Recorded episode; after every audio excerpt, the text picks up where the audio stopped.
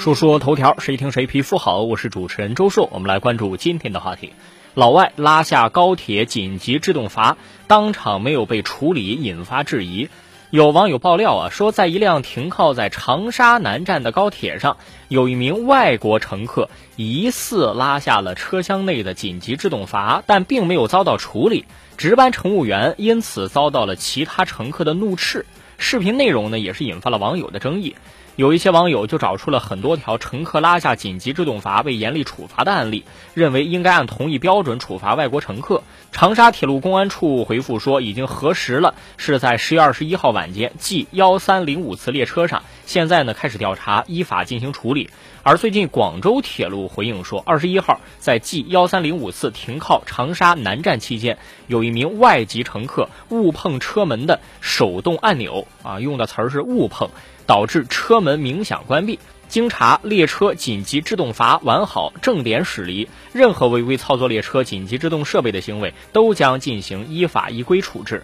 先来看看网友评论哈，不凡说，在中国就要遵守中国的法律法规。如果执法人员不对这种现象进行惩治，就难以服众，让人寒心。一路前行说，如果真的是违法了不处罚，那么相关人员就应该炒鱿鱼。什么年代了呀，不能区别对待。木南说：“既然在中国，就应该遵守中国的法规。不遵守法律的人，就应该一视同仁。”说到误碰，不少网友就开始质疑：为什么这个外国人能误碰呢？常识不懂吗？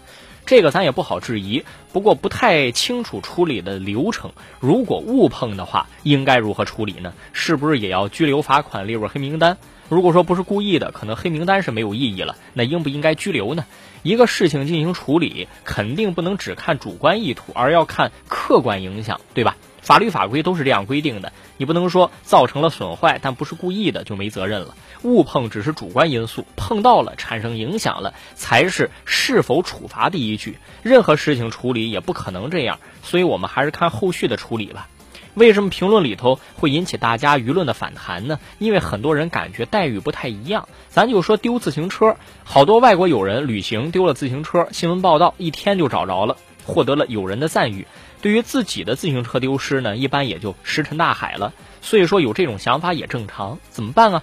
法律角度叫管辖，属地管辖，在我国地域范围内适用法律应该就是一样的。下个事儿，输了就报警。还有好几次清一色胡牌，女子气到报警，一桌人一锅端被拘留。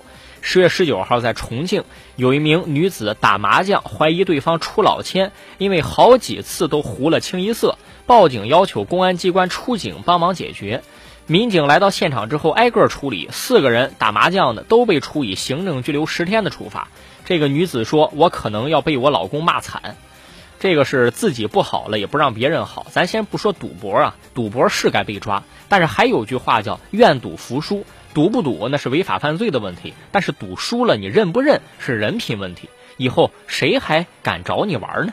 说说头条，谁听谁皮肤好。我是主持人周硕，下期节目咱们接着说。